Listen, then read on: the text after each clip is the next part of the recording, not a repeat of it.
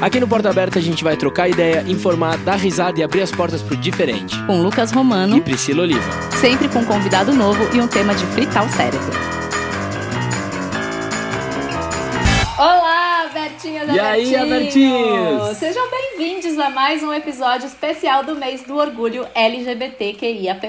E se você chegou nesse episódio, bora entender um pouco mais a respeito da letra T dentro da sigla. E para isso convidamos ela, a maravilhosa, uhum. multiartista, criadora do podcast É Sobre Isso, Kiara Felipe. Kiara! Kiara! Nhai! Nhai, pessoal do Porta Aberta. Meu nome é Kiara, eu sou uma multiartista, sendo DJ, cantora, comunicadora, influencer, atriz, modelo, podcaster e muitas coisas mais. E eu me identifico com a letra T e para quem não sabe, a letra T corresponde às pessoas trans, travestis gêneros, corpas diversas, ou de uma forma mais simples, pessoas não cis, que normalmente pessoa cis é diferente de pessoa trans, por quê? Pessoas cis, cisgêneras, são pessoas que nasceram e biologicamente se entendem, continuam se entendendo da mesma forma biológica, né? Que assim que nasceram foram lidas, igual um menino quando lá nascem biologicamente como menino, é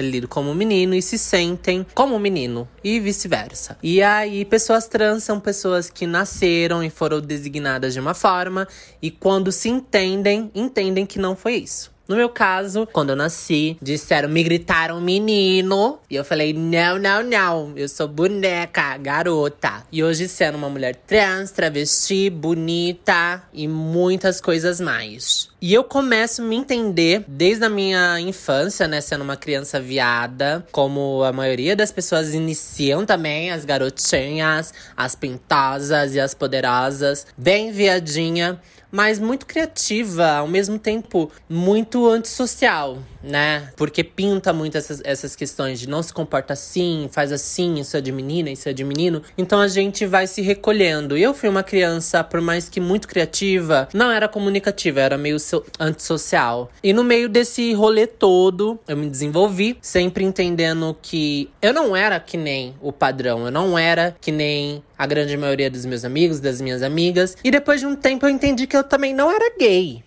tá?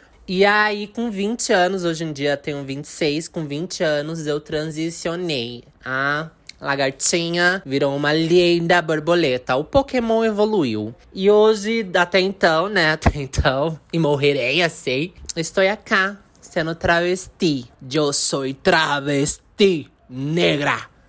Lá veneno, viu? Indicações. É, foi nesse momento, há seis anos, sete anos atrás, quando eu comecei minha transição. E aí, tô aqui até agora.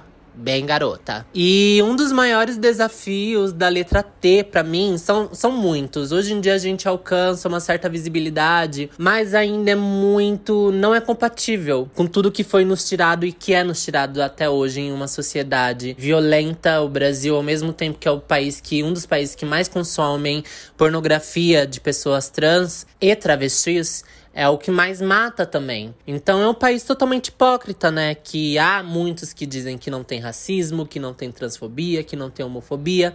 E a gente sabe que é muito velado.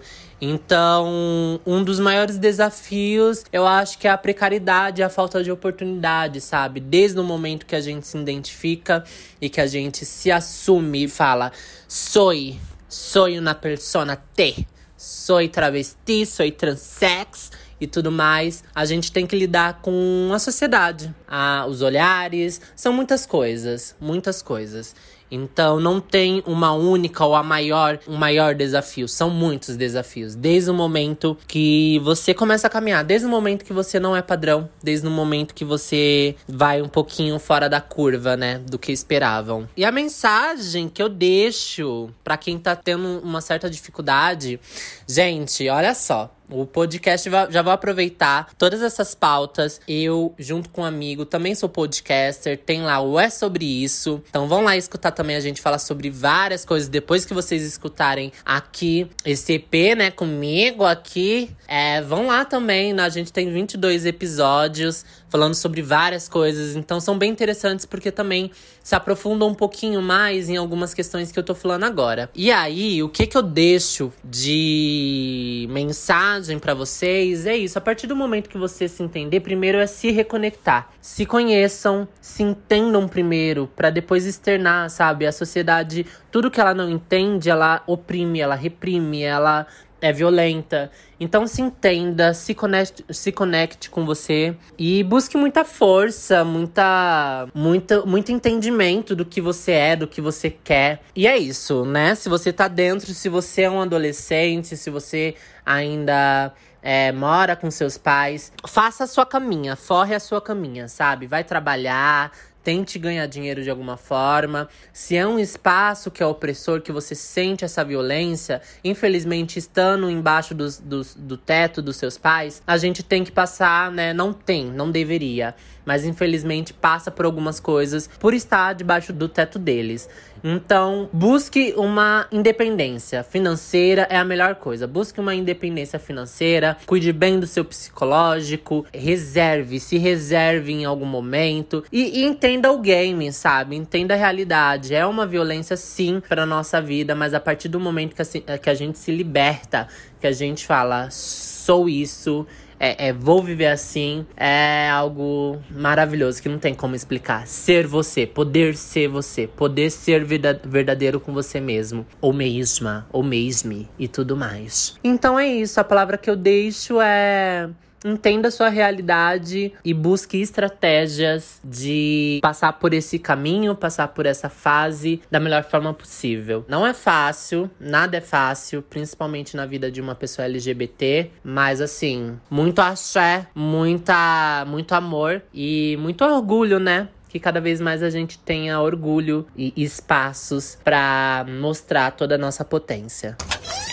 Ai, Kiara, você arrasou, gente. A gente tá apaixonado Maravilhosa. Aqui. Sério, eu amei. A gente já quer um episódio inteiro com você, Kiara, pelo amor de Deus. Nunca te pedimos nada. E não, sabe, Lucas, uma coisa que eu amei que ela falou é essa questão da importância da independência financeira como um meio de você sair de, de, um lugar opressor. Total. E é isso, galera. A gente tem que prestar mais atenção, vamos ficar mais atento às lutas e às causas da letra T, já que somos o país que mais mata pessoas trans do mundo. É surreal a gente ainda viver nessa realidade, mesmo estando em 2021. E se você quiser saber um pouquinho mais sobre visibilidade trans, volta lá no episódio 11 aqui do Porta Aberta, que a gente gravou um episódio super legal com Luke Scarpelli e a Sasha Vilela, onde a gente falou sobre esse e vários outros assuntos. E é isso, Kiara, muito obrigado. Você arrasou. Eu tenho certeza amou. que seu áudio ajudou muita gente. E, Brasil, a gente espera que vocês tenham gostado. E, ó, vão lá ouvir as outras letrinhas. Tem muita informação. Ouçam também o episódio mais, que tá muito legal. Exato. E segue a gente lá nas redes sociais, arroba Porta Aberta Podcast.